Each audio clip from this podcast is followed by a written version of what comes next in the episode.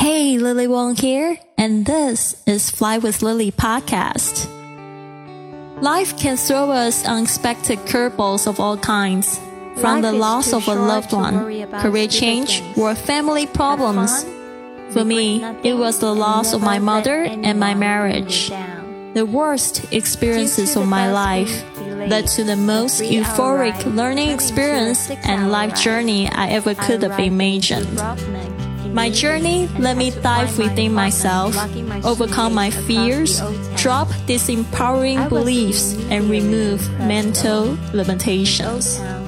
From motivation, language learning, business, nomadic life stories, or world travel, to just plain dropping your baggage.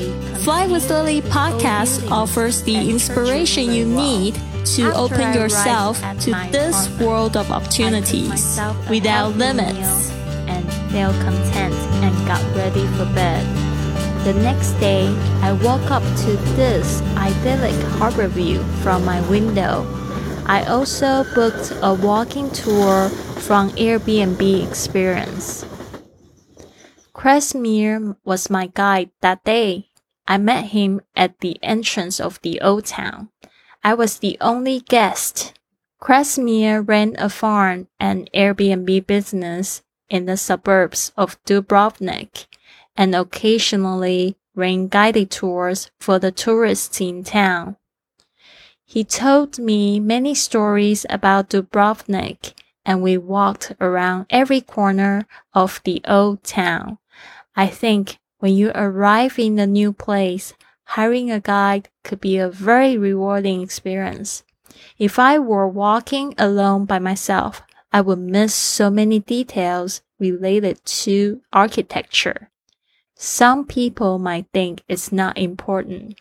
However, I would not make a connection quickly with a place where I only stay for a short time. He was very nice after the guided tour, he even invited me to white coffee in a cozy coffee house. It was the right decision to do the tour because after that, it rained for two days in Dubrovnik. It finally cleared up on the day I was leaving for Italy.